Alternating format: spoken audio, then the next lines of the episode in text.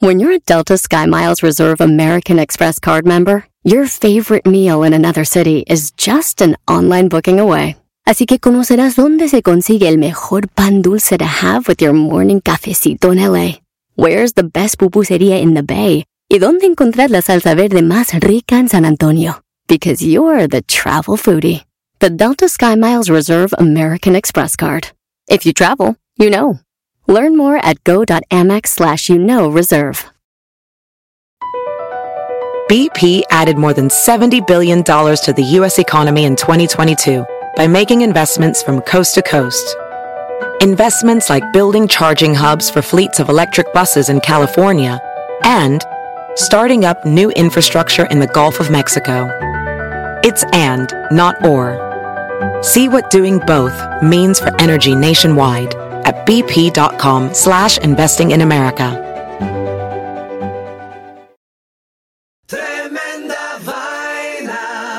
Están queridos amigos de Tremenda Vaina? Los escuchaba, oh perdón, ustedes me escuchan a mí. Ahora sí, les voy a decir de qué se trata este maldito programa. Ustedes están a punto de escuchar cuatro historias, de las cuales una es completamente falsa, es decir, como dicen las mellizas Patterson, por bullshit. Al final del episodio revelaremos cuál es la historia falsa y sabrás de una vez por todas si eres un gran detector de mentiras o si te la dejaste meter. En este episodio de Tremenda Vaina. Japón versus zorros voladores. La reina, no lo pagues. Repelente contra adolescentes. Café, no para flojos. Esto es Tremenda Vaina, episodio número 83. Y esto empieza así.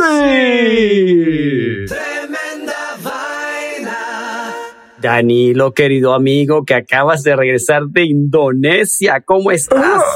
en Nueva York. Ay, amigo Román, tengo mucho jet lag. No sé qué horas son, no entiendo nada, me estoy quedando dormido parado. Pero bueno, pasé muy sabroso y estoy muy contento de que volvamos a hacer un episodio de tremenda vaina que me están haciendo falta nuestros amigos tremendo vainólogos. Ajá, entonces vamos con la primera historia de hoy. Bueno, amigo Román, te cuento que en el Pacífico Sur existen cuatro islas que son llamadas territorios no incorporados de los Estados Unidos, que son Guam, Palau, Stronghold y American Samoa. Esto es el equivalente político de unos amigos con derechos y significa que algunas de las reglas de la Constitución americana aplican en estos territorios, aunque tengan sus propios gobiernos. Imagínate. La definición de la relación, te imaginarás que es un poco borrosa, como las novias de Leonardo DiCaprio, pero hay una relación pues ahí, digamos que tienen una relación estos países, ¿no? Em, pues la historia que te voy a contar, amigo Román, es de cómo una de ellas, Stronghold o Isla Fuerte, fue anexada a estos territorios protegidos por los Estados Unidos y del acto heroico de uno de sus habitantes que conmovió al gobierno americano.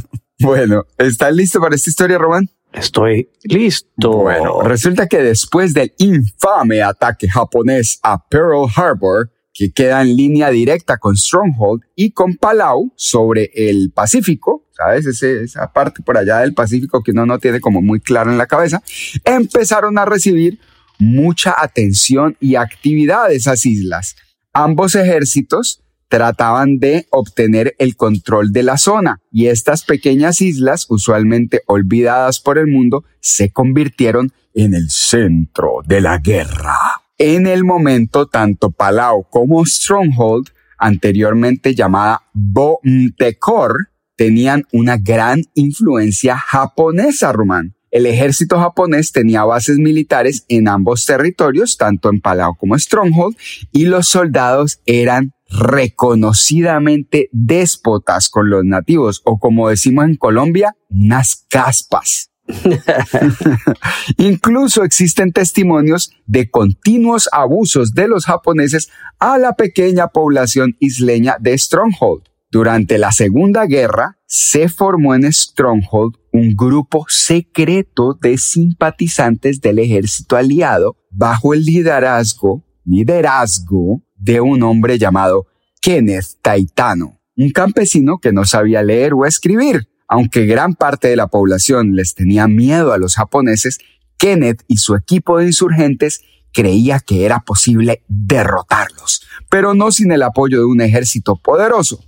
Ellos veían la guerra como un chance de sacar a los japoneses de su hogar y se les ocurrió una idea para congraciarse con el ejército aliado y recibir su apoyo.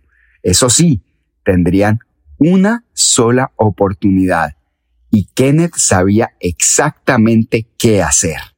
Entonces, Román, siendo la más remota de las islas con base japonesa, Bom de Cor, era donde llegaban a aterrizar los aviones de guerra japoneses después de largas batallas aéreas. Incluso llegaban ya con los motores apagados por la falta de gasolina. Imagínate, se iban por allá a pelear contra los aviones americanos y los aviones del ejército eh, aliado y peleaban y peleaban y peleaban hasta que decían, bueno, ya acabó la gasolina, devuélvase y rece papá para que alcance a llegar a la isla. El 7 de junio, Román, de 1942, se dio una de las batallas más representativas de la Segunda Guerra Mundial, la batalla de Midway, me imagino que la habrás oído, ¿no? Claro. Donde los japoneses perdieron la medio bobadita de 248 aeronaves. Muchos de estos aviones se estrellaron tratando de llegar a Stronghold después de cruentas peleas aéreas. Ese día, escondidos en la espesa selva de la isla, el grupo de insurgentes bajo el mando de Kenneth Taitano espantaban los gigantescos zorros voladores que viven en la isla obstruyendo el aterrizaje de los aviones. Estos megamurciélagos que llegan a, medir hasta dos metros de envergadura y a pesar hasta cinco kilos generaban nubes impenetrables, precipitando los exhaustos pilotos y sus naves hasta el fondo del mar. ¡Wow! Taitano se convirtió en el primer civil en recibir una orden al mérito militar por el general MacArthur dado a su invaluable labor en el triunfo aliado de la batalla de Midway. ¿Cómo te parece los megamurciélagos, Román? Me parece increíble la historia, me parece impresionante cuando, cuando te pregunten, oye, ¿quieres ir para el lado? ¿Para el lado de qué? Así es, hay unas islitas ahí un poco extrañas y como yo tengo un amigo... Aquí al lado, aquí al lado. Tengo un amigo que es de apellido Palau también y yo no sabía que, que su apellido era igual al nombre de una isla en este remoto lugar, por allá muy cerca, de nuestra isla Stronghold, Isla Fuerte, en el Pacífico. Oye, está sensacional la historia, nada, nada más la imagen de nubes de murciélagos gigantes desatados por Kenneth y saliendo a volar y además, y bueno, y todos esos pilotos japoneses asustadísimos, ¿qué es esa vaina? Y se vienen abajo. Sí, me gusta más cuando la contás vos. Muy buena la historia, tipo tipo Hollywood, pero wow, qué mentirosa la historia. me duele, Román, me duele, me duele. Es como si me hubieras clavado una uña en el ventrículo izquierdo. Pero está bien. Es casi como una, es casi como una cosa poética, la ola negra. la ola negra. La nube negra. bueno, muy buena la historia. Me, me, me encantó la historia, muy entretenida. Muy bien. Así que te felicito. Vamos a la próxima historia. Tremenda vaina. Danilo, hemos contado historias de gente pelota, gente que realmente son bobos y que se dejan llevar por cosas realmente. Sí, unas pelotas ahí, por supuesto. Sí, unas pelotas. Y te traigo una historia de muchos pelotudos, se pueden decir.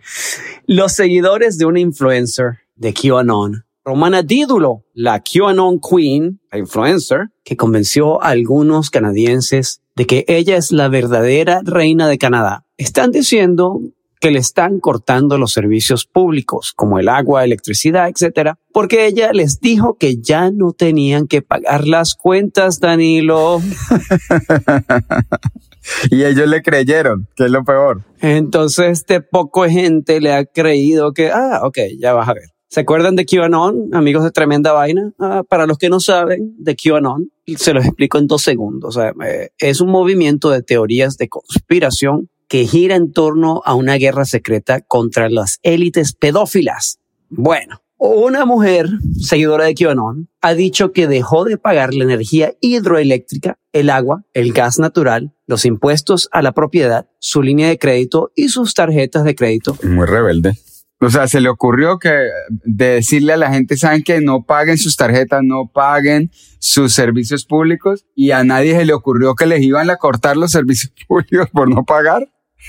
Muchos otros de los seguidores de esta influencer han publicado que ellos también han dejado de pagar sus facturas después de escuchar que Romana Dídulo, la QAnon Queen, mm. influencer de QAnon, está particularmente, que los tiene convencidos de que está dirigiendo a Canadá detrás de bastidores hizo un decreto de que la electricidad es gratis. Ah, sí, claro, para ella, seguro. varios de los, claro, porque se los pagan los seguidores, debe ser. varios, de, varios de los seguidores, Danilo, han reportado que les han cortado la electricidad o que estaban a punto de que se les cortara y finalmente se dieron por vencidos y la pagaron. No, pues claro, Como ¿qué más van a hacer? Nosotros los mortales que pagamos electricidad siempre, güey. Ay, no, no, no, muy pelotas, muy pelotas. Dídulo, una mujer de entre 50 y 60 años de Victoria, Vancouver, en Canadá. Tenía poco o ningún perfil público hasta hace unos dos años. Desde entonces, la inmigrante filipina, de baja estatura y voz muy suave, se ha disparado la popularidad en los últimos dos años, gracias a otras personalidades de QAnon. Desde que Título fue confirmada por otros influencers de QAnon, su alcance ha crecido hasta incluir más de 70 mil seguidores en Telegram. Dídulo se encuentra actualmente en una gira financiada con fondos de sus seguidores por Canadá en una casa rodante alquilada con varios de sus seguidores. El grupo se reúne y visita con frecuencia distintas ciudades de todo el país. Dídulo ha emitido varios decretos o decretos reales en su página, porque es una reina, en su página de Telegram, algunos relacionados con las facturas de servicios públicos. El decreto 24, que afirma que la electricidad ahora es gratuita en Canadá. El decreto 15, que suprime el impuesto sobre la renta y el decreto 23 que declara ilegales las facturas de agua. Otro decreto, el número 79, revierte el precio del, alquiler, la vivienda y el própano a los niveles de 1955. Ah. ¿Por qué no nos inventamos un decreto, Daniel? No, pues qué tal. No sé. Es que ya nadie se va a enfermar de COVID. Ay, qué dicha. Pues, no, el decreto es no, no pagar renta y que la cerveza sea gratis. Sí, es que se pueden inventar cualquier cosa y, y, y eh, pero más pelota los que lo siguen y los que, pero sabes qué, Román, o sea, sí, eh, la gente es muy pelota, pero yo no creo que sea tan pelota. Así es que esta historia para mí es, yo creo que va para la canastita de las historias falsas. O sea, yo sí creo que la gente sea muy pelota, pero que salga una filipina en Canadá a decir dejen de pagar las cuentas y que la gente no las paga, lo siento amigo Román, pero te fuiste muy lejos ahí. lo, más, lo, más, loco fue que empezaron en la cuenta de Telegram, que es abierta con todos los seguidores, empezó, la, gente, la gente empezó a poner mensajes.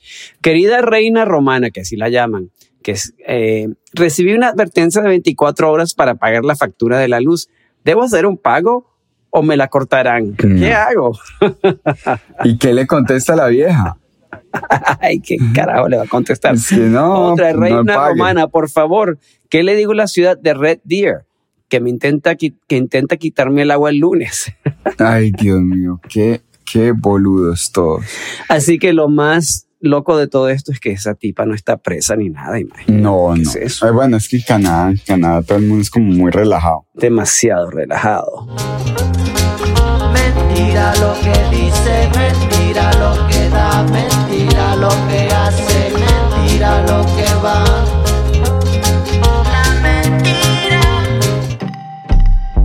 Vamos a comerciales y ya regresamos con tremenda vaina.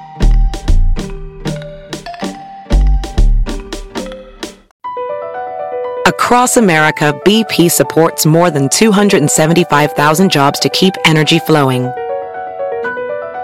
Jobs like updating turbines at one of our Indiana wind farms and producing more oil and gas with fewer operational emissions in the Gulf of Mexico. It's and, not or. See what doing both means for energy nationwide at bp.com slash investing in America.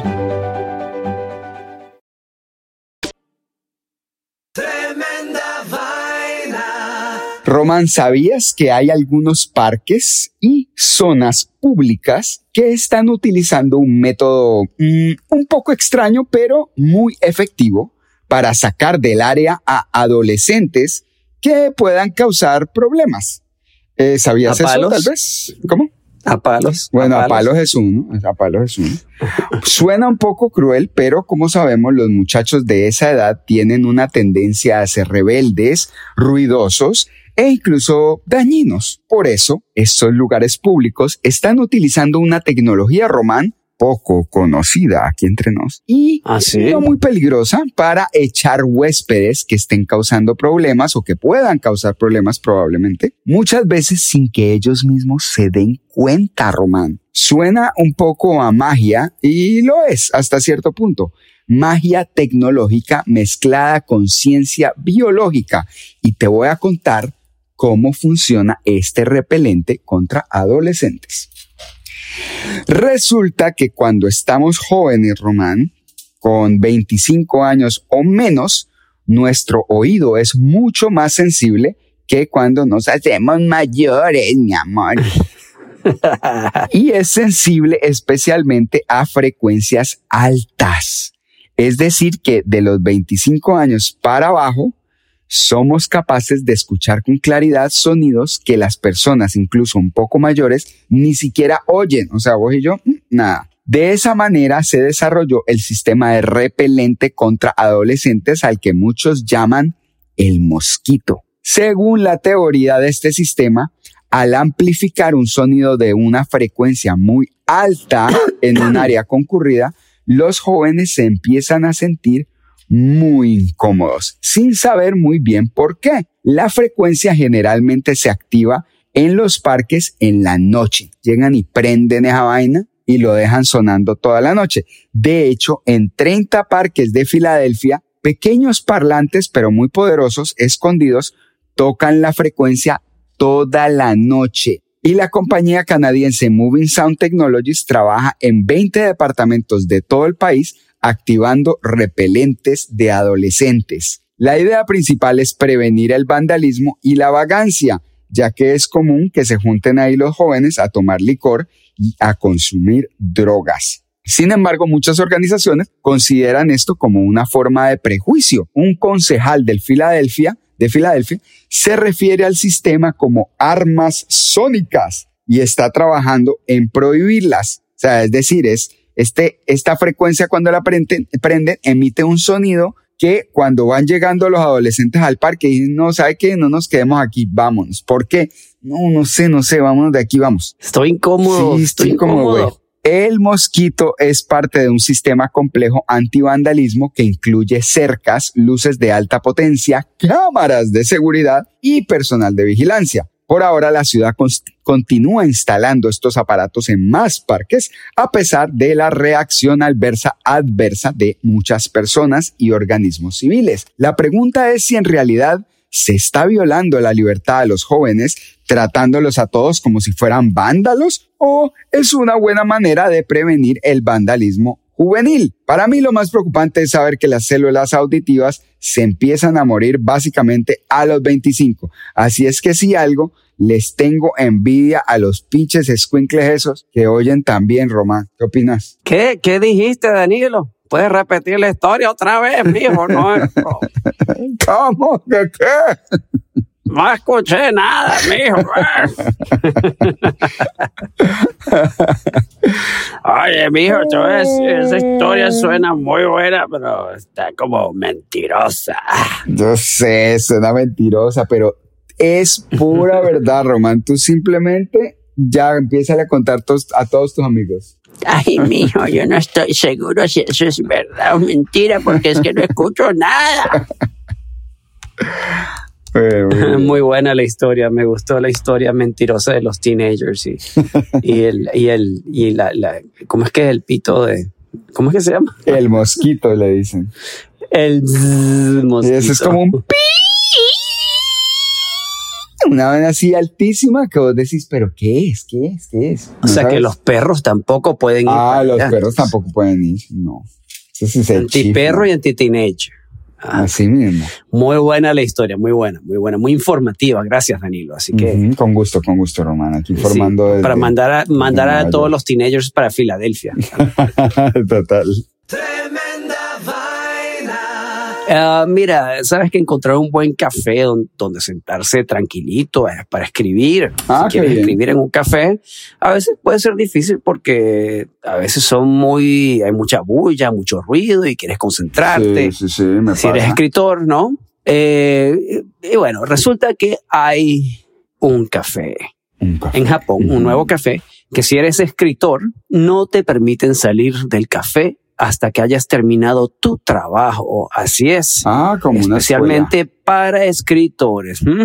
Ajá. Se llama el Manuscript Writing Café, que abrió en el barrio Koenji de Tokio, Japón. Fue creado específicamente para escritores. Ajá. Reservas, reservas tu tiempo para escribir en el café. Los escritores que frecuentan el café deben escribir algún tipo de artículo, desde novelas, artículos de revistas, hasta copy publicitaria, e incluso guiones gráficos de manga. Okay. La pluma en este café siempre tiene que estar tocando el papel, si es que tienes pluma, ah, tienes que estar siempre activa, si no la computadora siempre en los teclados ahí.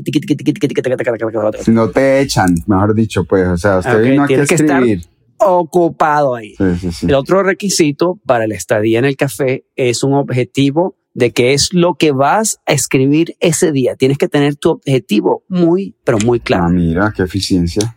Los escritores también pueden solicitar diferentes niveles de presión verbal de los miembros del, del personal para asegurarse de que se está progresando. Gríteme cada 10 minutos. bueno, más o menos cada 30 minutos para, darlos, para dar a los escritores un mayor sentido de urgencia y ayudarlos a cumplir con su fecha límite, se les cobra unos cincu- 150 yens, que son como un dólar 20 centavos. Eh, no solo se le cobrará a los clientes cada media hora, sino que los clientes tampoco podrán irse hasta que alcancen la meta de, escri- de escritura del día o hasta que el café cierre por la noche. Ay, no los dejan ir para la casa. Es que no, no, no, un No. momentico, ¿usted para dónde va? Es que me quiero ir. No. mm, mm. termine. Desa- desafortunadamente, Manuscript Writing Café actualmente no puede ofrecer a los escritores mucho más que café, pero los escritores pueden traer su propia comida. El café está siendo operado desde un estudio de grabación y transmisión llamado Koenji Sankakuchi Tai. Ah, bueno, fácil el nombre. Por Para lo que solo recordarlo. está- por lo que solo está abierto los días libres cuando el estudio no se usa para grabar su transmisión. El café de escritura de manuscritos suele estar abierto de 1 pm a 7 pm en Tokio. Así que amigos tremendo vainólogos, escritores, cuando estén en Japón, en Tokio, se van para allá de 1 pm a 7 pm. No, pues a mí sí me, sí me ayudaría porque uno empieza, yo estoy escribiendo y me quedo mirando un zancudo y el zancudo se va y en ese momento llega un japonés y le mete un puño a la mesa y le dice, ¿usted para dónde está mirando? Y, ay, perdón, ya me pongo a escribir otra vez. Sí, cuando escribimos nuestras historias de tremenda vaina necesitamos ese café. Total, así como es cuando escribiste esta historia tan falsa, Román, tan mentirosa, me imagino que estabas mirando por una ¿Cuál? Esta misma historia, ¿no? De- del café. Ahora, ¿qué, ¿qué escribo? ¿Qué historia falsa escribo para tremenda vaina? Un café donde regañan a los escritores cuando no escriben. Porfa, miénteme a lo que tú quieras conmigo.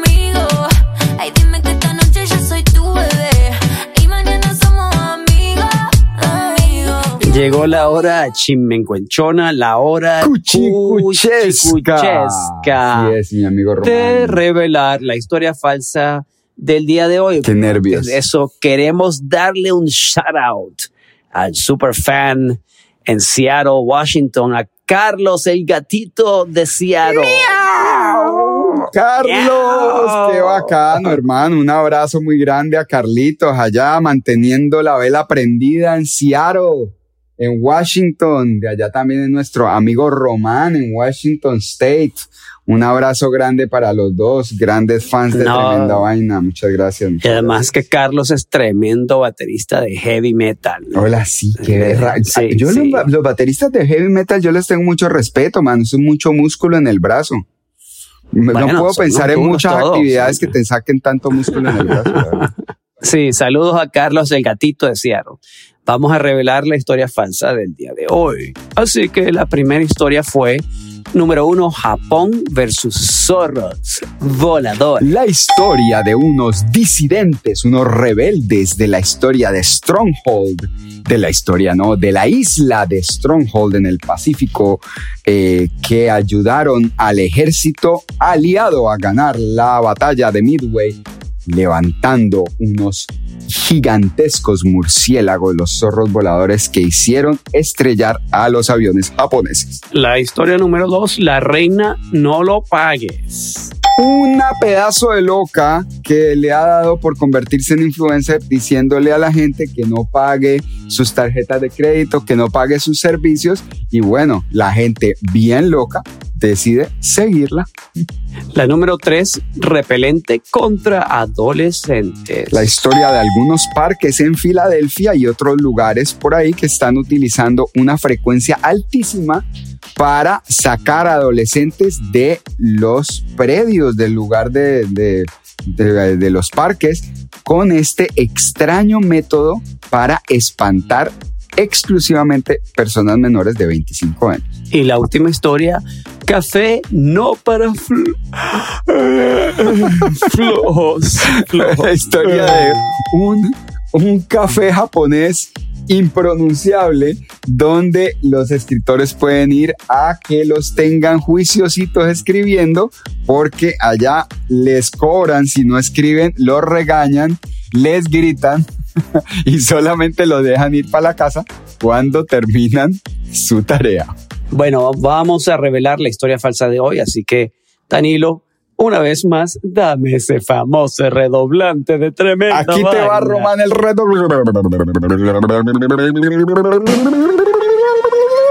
de tremenda vaina.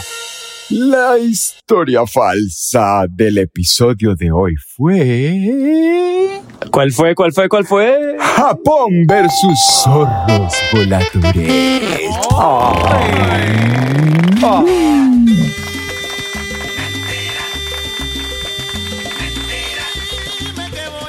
Sí, señor. Qué pesar, pero bueno. Sí, qué pesar. Qué El, muchacho. ¿cómo se llamaba nuestro?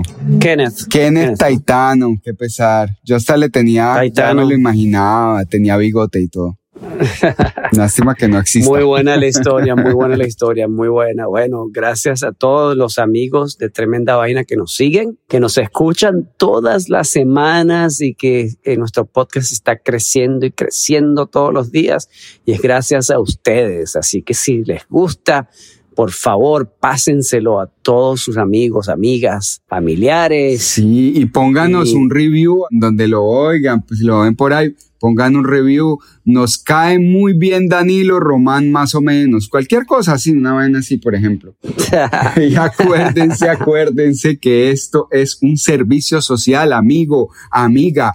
No repita, no republique cualquier cosa que le mandan sus amigos. Es que a uno le mandan unas cosas muy, muy, muy locas, una historia muy falsa, Román, por, por redes sociales, y uno debería chequear a ver si esa historia es falsa antes de publicarla, porque hasta gobiernos han caído por el mal uso de las noticias falsas. Pilas, amigo, no te la dejes meter. La historia falsa, supuesto, no otra supuesto, por cosa. supuesto. ¿ok? Esto fue Tremenda Vaina, episodio 83, y esto termina. termina. Ah, oh, sí, carajo. Sí. Tremenda Vaina. Across America, BP supports more than 275,000 jobs to keep energy flowing. Jobs like updating turbines at one of our Indiana wind farms and producing more oil and gas with fewer operational emissions in the Gulf of Mexico. It's and, not or. See what doing both means for energy nationwide at bp.com slash investing in America. March is National Kidney Month. 37 million Americans have chronic kidney disease, also known as CKD, and most don't know it. High blood pressure and diabetes increase the risk for CKD. Symptoms of kidney disease may include fatigue, shortness of breath, lower back pain, high blood pressure, or changes in urination. If you want to protect your kidneys or learn how to get tested, Fresenius Kidney Care can help. Learn more at kidneyrisk.com. That's kidneyrisk.com.